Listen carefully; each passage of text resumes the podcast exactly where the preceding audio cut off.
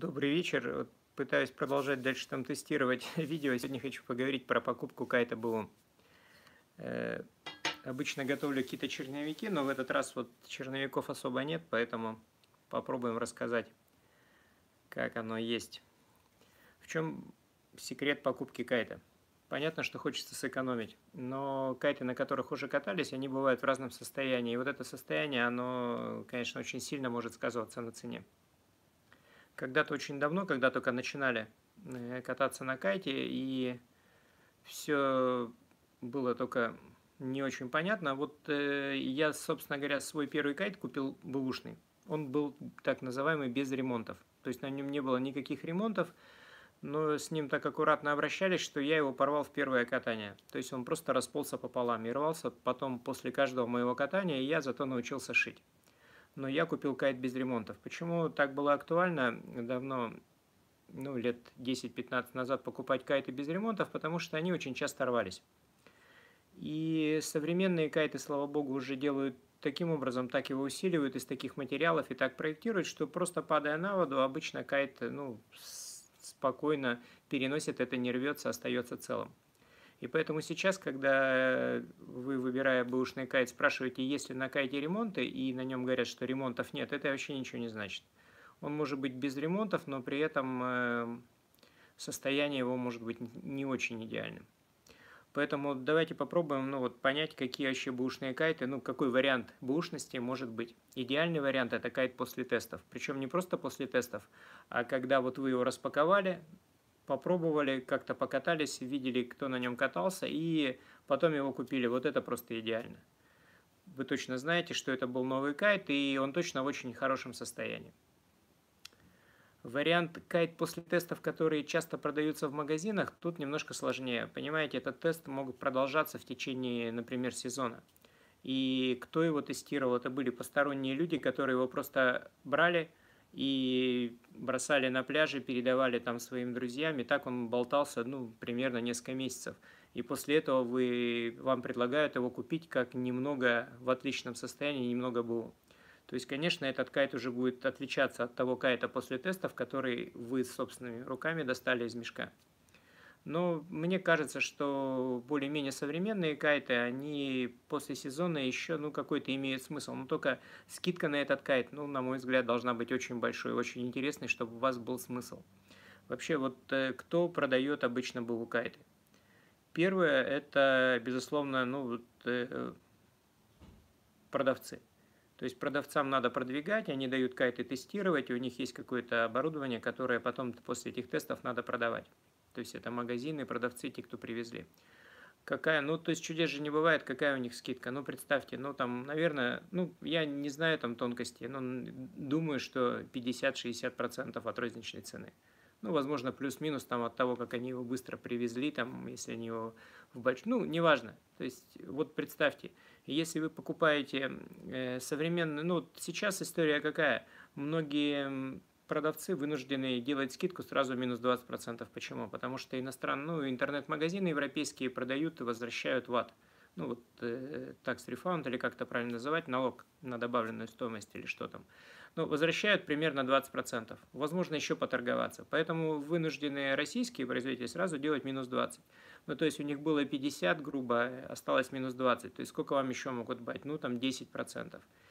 10%, ну, тут уже, если для вас эта цифра очень большая, то, наверное, да, можно брать. А, возможно, просто поторговаться или купить, допустим, модель прошлого года, которая вряд ли будет сильно отличаться, но вы купите новый кайт и точно будете знать историю, чем покупать кайт, который целый сезон где-то провел. Поэтому, ребят, тут я А я делал анонсы, я не очень понимаю, парни, извините, что я там остановился, я не понимаю, как делать анонсы на YouTube. Я делаю на, на Фейсбуке и в Инстаграме, а как на YouTube анонс, я что-то не очень представляю. Если можно, киньте мне ссылку на подобное, я буду делать эти анонсы. Хорошо, продолжим. Вот, э, значит, э, прежде всего, источник вот этих бушных кайтов – это поставщики, продавцы, которые привозят и вынуждены продвигать свое оборудование, давать его на прокат, и потом в конце сезона стараются продать. Обычно эти кайты все-таки достаточно, ну так, ну нормально используются, и это хороший вариант. Все дело в цене, то есть э, поскольку просто торговаться в магазине можно тоже достаточно сильно. Второй вариант, ну, такой очень массовый, это так называемые школы. То есть школы или инструктора, которые авторитетны в каких-то местностях и имеют какую-то достаточно большую скидку при покупке оборудования. Обычно в школе раз в сезоне, иногда два, э, производитель, ну, имеется в виду поставщик российский, предоставляет э, какую-то скидку, чтобы купить э, ну, партию кайтов. Эта скидка не может быть очень большой, ну просто поверьте, вот тоже чудес не бывает. И ну вот сейчас такие времена, что Раньше, наверное, возможно, бывало когда-то 50, но сейчас это уже даже, ну, там, 35-40, это просто, вот, наверное, абсолютно максимум, который можно достигнуть. Там просто как считать этот процент. Ну, то есть, вот представьте, школа имеет скидку минус 40. Вы, просто придя в магазин, имеете 20. Ну, то есть, школа, то есть, получается, может подвинуться там на не очень большой процент. Ну, вот от розничной цены, которую вы могли бы там сторговать у производителя. Вот, но и у школы тоже бывает как бы разная тактика продаж, ну, бэушного оборудования. Значит, первое, это школа, ну, не очень большая, и она, ну, как бы вот им главное позаниматься, заработать немного денег, и потом очень важно продать оборудование, ну, не потеряв в своих деньгах, там, вот сколько они купили, за сколько денег, столько желательно вернуть. То есть, если заработать получится, то это идеально. Но смотрите, какая история. Школа вынуждена покупать э, все размеры кайтов, не только ходовые. То есть, допустим, какой ходовой размер? Ну, по-разному бывает. Но, наверное, все-таки в районе 12-14 метров, ну, вот э, такой более-менее оптимальный для продажи кайт. Но школа вынуждена покупать еще и маленькие размеры кайтов. А, соответственно, маленькие размеры кайтов продавать каждый сезон очень сложно. И поэтому школа вынуждена, ну, как-то все-таки немножко зарабатывать на продаже ходовых размеров. Вот и поэтому, смотрите, у школы какой может быть вариант? Она может позаниматься с учеником и тут же, это же этому же ученику и тут же предложить, пожалуйста, вот хочешь вот хороший кайт, ты же на нем занимался, ты его знаешь, пожалуйста, покупай.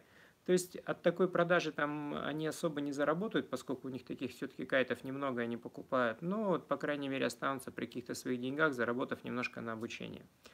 Для этого они берут кайты, которые не очень удобны при обучении. Ну, то есть, чтобы удобнее было продавать, они берут более-менее какую-то продвинутую модель, которая, ну, имеет хорошую репутацию, и продавая эту продвинутую модель, они, ну, вроде как э, не лукавя, там, ну, человек берет на вырост. То есть, он не просто научился, но в чем этот минус?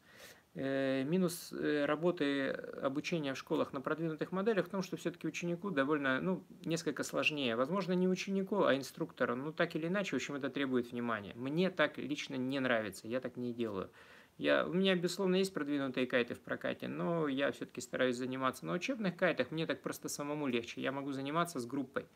А продвинутые модели часто требуют ну, какого-то большего внимания инструктора, и поэтому с группой заниматься не получается.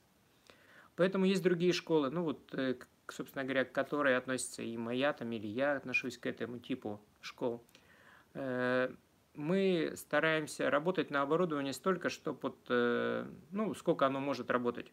И, как правило, как правило, большие школы, ну, которые все-таки ориентированы на обучение, у которых есть большой там поток учеников, они все-таки не стараются продавать после каждого ученика там это оборудование, потому что ученик, научившись кататься, сразу говорит, а ой, я хочу там купить какой-то продвинутый кайт, и он там будет еще какой-то там, мне вот такой, а эти ваши там школьные и так далее. Поэтому, ну вот, э, мне лично это не важно, я покупаю кайты, которые... Да, я попробую, ребята, в конце ответить на все вопросы. Я просто там не успею, без очков плохо вижу с такого расстояния, поэтому я постараюсь ответить. Поэтому э, я продаю кайты только тогда, ну, стараюсь продавать. Конечно, если у человека возникает желание на сафари купить кайт, то я, безусловно, продам, что говорит, тут э, бабло побеждает зло. Но я не ориентирован на продажи оборудования – и поэтому я продаю оборудование только тогда, когда оно меня перестает устраивать. Вот мы работали, работали, работали, работали, кайты вот летали, все здорово. А потом, ну вот в один прекрасный день ты начинаешь замечать, что вот у меня там, допустим, ну не знаю, там 10 кайтов одного размера, и вот два кайта мне перестали нравиться. Ну как перестали, там они там сложнее поднимаются с воды, там может быть на них люди там не так хорошо катаются, там хуже вырезаются, ну и вот я решаю их продать. Эти кайты могут быть с ремонтами, без ремонтов, но поверьте, они будут отличаться от новых кайтов. И, соответственно, цена вот такой продажи, ну, лично для меня, я продаю по стоимости баллонов. Вот внутри кайтов есть баллоны. Эти баллоны не спускают. И я считаю, ну, я для себя считаю, чтобы мне было приятнее, то есть я не хочу никого обманывать при продаже оборудования. Вот э, эта цена там где-то около цены баллонов. Ну, то есть там, возможно, я ошибаюсь, и не, даже не знаю, сколько стоят баллоны, но я так думаю, раньше они так стоили, ну, где-то и сейчас, может быть, стоят там где-то в районе там 100-150 евро. Ну, то есть вот сейчас вот я распродаю кайты, которые у меня есть, и, собственно говоря, с чего у меня возникла идея поговорить на тему бэушных кайтов. Вот э, у меня кайт стоит 10 тысяч рублей. Не знаю, дорого это или недорого, он не ремонтированный, ну или там, наверное, там есть какие-то, точнее не так, наверное, там есть какие-то небольшие ремонты, но они не очень там, я, ну, явно заметны там, а может быть и заметны, но это не важно. То есть эти ремонты никак не сказываются на его свойствах. На его свойствах сказывается состояние ткани. Что происходит с тканью? Видите, когда-то давно, вот э, когда я только начинал, у меня работа была ну, плотно связана с шитьем кайтов. То есть мы позанимались, ученик порвал кайт, надо было его ремонтировать, и у нас швейная машинка, можно даже было ее не убирать, она стояла и постоянно было шитье.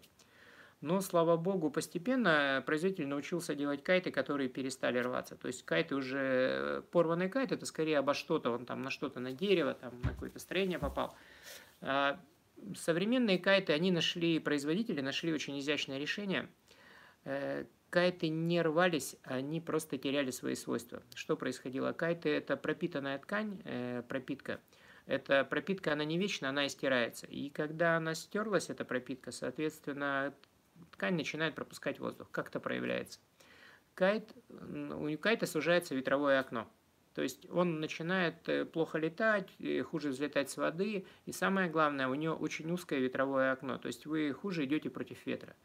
То есть, э, как это вот можно понять, вы берете новый кайт и прямо ух, огонь, вы там прямо на ветер поехали. Берете старый кайт, но он тянет, но вот вы особенно в слабый ветер, вы ездите, ездите, а вырезаться не можете. Ну и когда вы занимаетесь школе, вам говорят, ну, ты знаешь, там, брат, тебе надо больше тренироваться, там, то все, там, возьми доску побольше. Но по факту-то проблема может быть и не совсем хорошем кайте, который просто у него узкое ветровое окно. Особенно это, ну, касается там больших кайтов, там у них э, это вот э, проблема с тканью у них заметна не сразу. Вот э, сразу проявляется воздух, ну, когда ткань начинает пропускать воздух, вот особенно это заметно на маленьких размерах. То есть маленькие размеры, они недолго живут, и там вот прямо, ну, короче, сразу чувствуется, что с кайтом что-то не так. Поэтому вот большие школы, они обычно продают кайты, ну, по крайней мере, это мое мнение, ну или мой опыт, когда кайты уже сильно теряют свои свойства. То есть они внешне без ремонтов, они могут быть там в так называемом отличном, в хорошем, каком угодно, в рабочем состоянии, не знаю, как правильно какую-то там формулировку подобрать, но эти кайты сильно изменены. И, конечно, вот этим кайтам, возможно, помогла бы пропитка. Э, вот честно, у меня такое сложное отношение к пропитке. Я не могу сказать, что я вот там сторонник или противник. Я много раз пользовался пропиткой. Но пропитка это ни в коем случае не панацея. И вот э, в этом сезоне у меня будет еще один эксперимент. Я отдал на профессиональную пропитку вот э, кайт фикс. Я отдал три кайта, причем там кайты разных размеров. Этим кайтам три года. И они вот как раз из той самой категории, когда я перестаю на них работать. То есть как это проявляется? У меня, допустим, три пятерки, и я вот одну пятерку не беру. Ну или там беру ее только когда какой-то совсем адский ученик, который там постоянно роняет кайты, и у меня просто все остальные заняты. И вот таких у меня три размера, и их отдали в пропитку, их пропитали. Э, мастер сказал, что эти кайты были очень сильно изношены, что там повышенный расход был э, раствора. Ну, в общем, посмотрим. И вот мне интересно, то есть стоит это, то есть безусловно это стоило каких-то денег, но на мой взгляд они вполне умеренные, но неважно, то есть если это не поможет, то, видимо, не будет иметь никакого смысла для меня в будущем. Вот, э, но пропитка, она как бы, может быть, и возвращает какие-то свойства ткани, но все дело в том, что еще когда ткань истончается, она очень сильно вытягивается.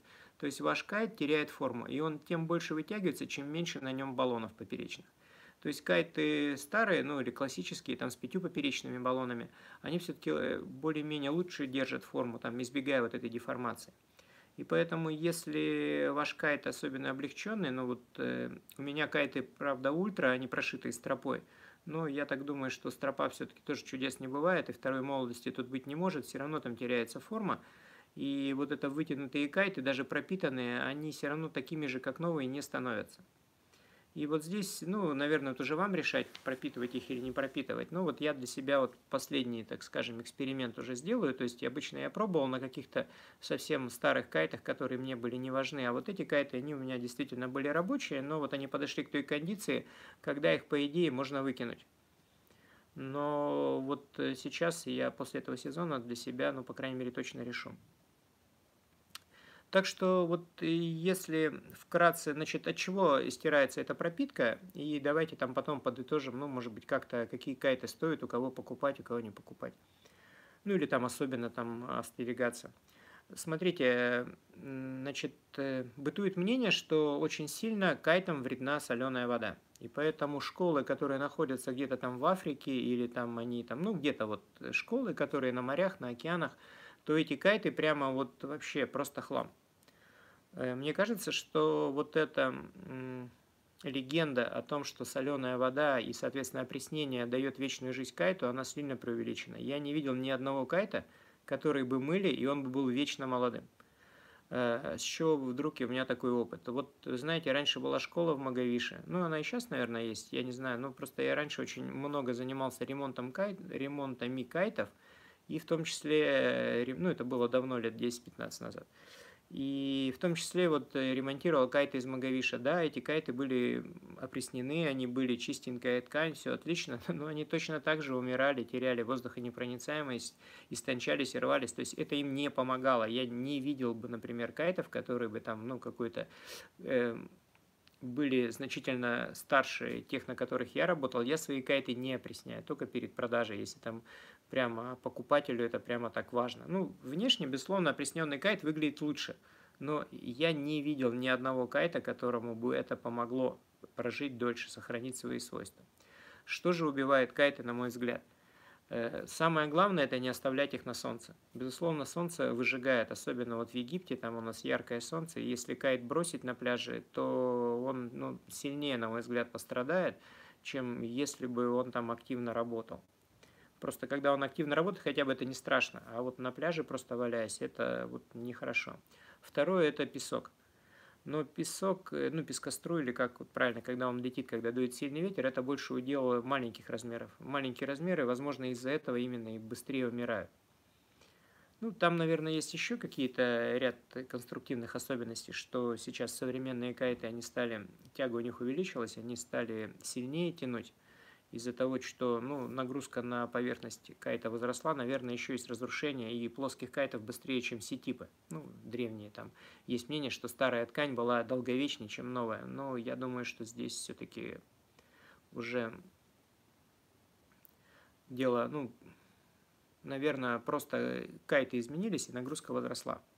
Ну, зачем, собственно говоря, вот э, это тема, что вот кайты стареют, но остаются целыми, она удобна для продавцов, безусловно. Я забыл, перебил там, наверное, как-то отвлекся. И дело в том, что продавая, продавцы имеют какие-то гарантии. Если кайты рвутся пополам, как это было раньше, то у них возникали там страховые какие-то случаи, там пытались люди вернуть деньги.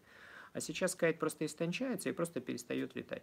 И поэтому продавцу, конечно, удобно. Он говорит, извини, брат, но это просто старый кайт, купи новый, и все будет хорошо.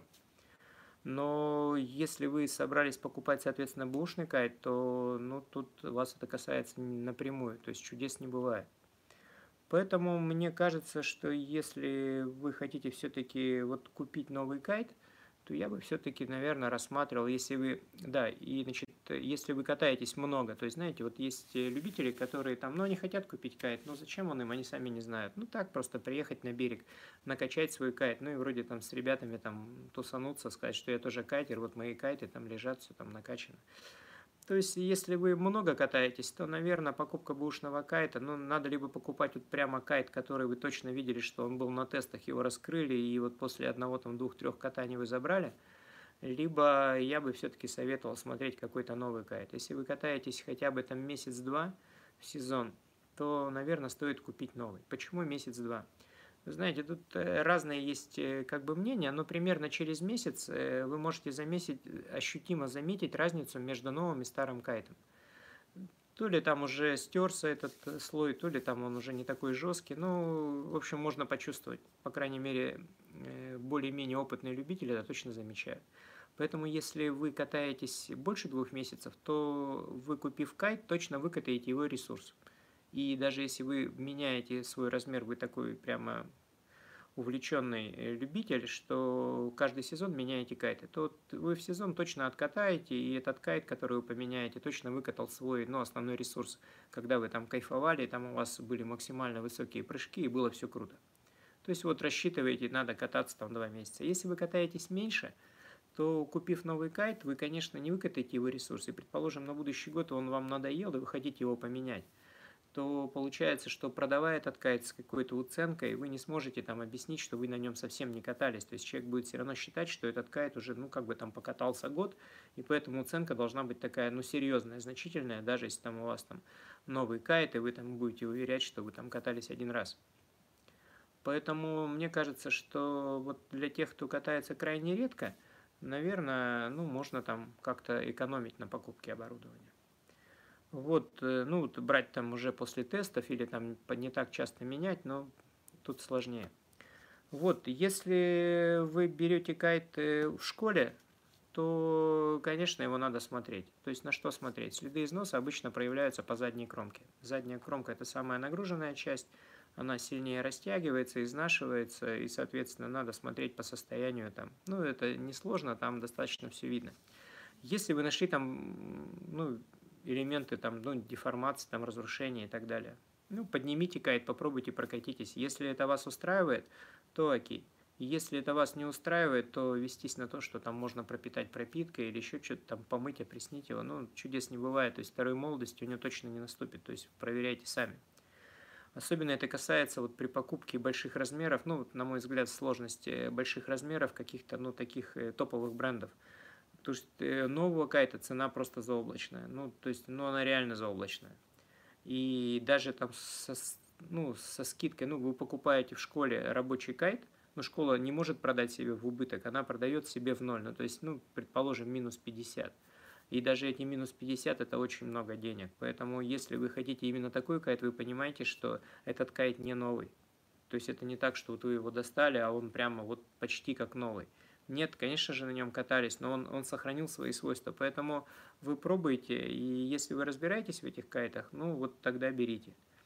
Если не разбираетесь, то мне кажется, что просто там разница между вот э, покупкой с большой скидкой и там вот этим кайтом в хорошем состоянии, она не очень большая. И если вы увлеченные своим этим, ну, мне кажется, можно как-то там поискать, может быть, э, в интернет-магазинах, ну, как-то там стараться найти, потому что можно найти вполне какие-то годные предложения, которые будут ну, не так бы сильно отличаться по цене.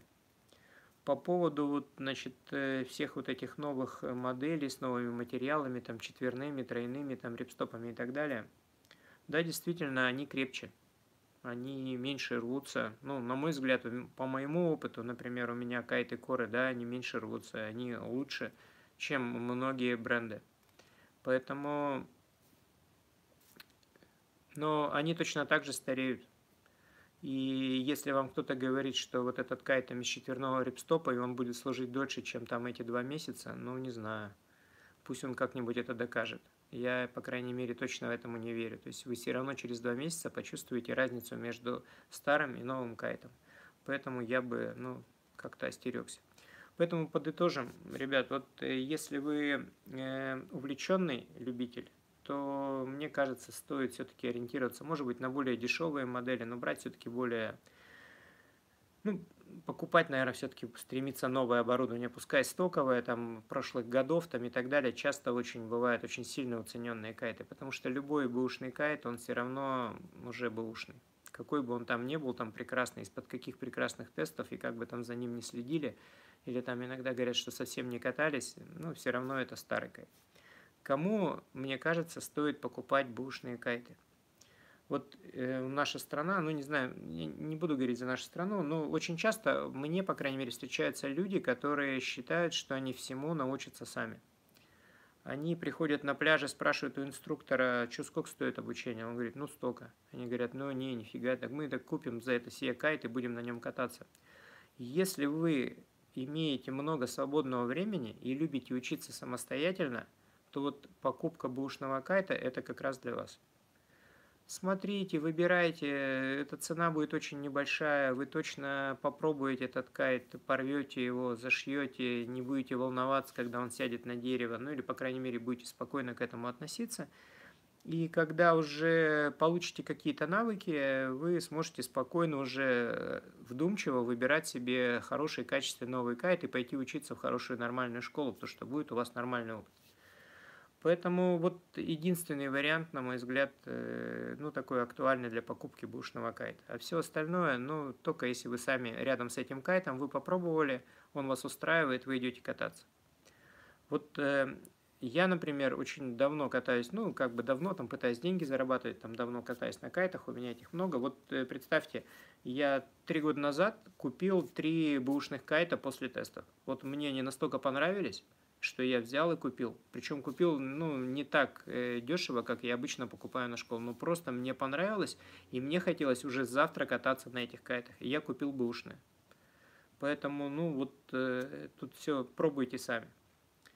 Я не знаю, смог ли я ответить, э, ну, там, на какие-то вопросы, но я вот э, это видео я хотел записать на ту тему, что когда вы начинаете, ну, вот очень часто школы, я вот лично продаю бэушные кайты, я не, мне нету смысла никакого скрывать и кого-то обманывать. Я хочу, ну, чтобы мы поняли друг друга. Вот этот кайт, он целый, он не спускает, но на нем работали. То есть для опытного райдера будет сразу ощутима разница. Для ученика, для любителя выходного дня разницы никакой не будет. Если вы катаетесь много, пожалуйста, не морочите себе мозг и ищите новые кайты. Если вы просто любитель выходного дня, вы там сами не знаете, будете кататься, не будете, можно покупать бушный кайт. Но желательно, чтобы там была понятна там какая-то история и покупать какую-то модель, которая более-менее распространенная, чтобы, если что, вы могли иметь поддержку там по замене баллонов там, или еще что-то клапана. Но все бэушные кайты, все абсолютно, они будут требовать какого-то бережного отношения к себе. Почему? Ну, там баллоны отклеиваются, переходники, просто это время. Но любой кайт, который там прошел 2-3 сезона, ну, имеется не сезона, а года, вот как понять возраст кайта? Человек там вам может рассказывать что угодно, но просто вот поверьте, вот есть каждый год выходит новая версия. Некоторые бренды, они каждые два года, например, Кора. Но так или иначе, возраст примерно понятен покупая кайт спустя три года, ну, это надо быть очень большим оптимистом, чтобы надеяться, что он будет э, в отличном состоянии.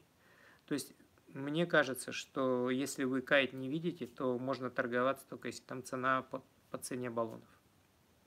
Так что как-то так. Я сейчас попробую прочитать э, вопросы, которые там задавали. Я не очень понимаю, как это сделать в прямом эфире. Если не получится, то напишу ответы.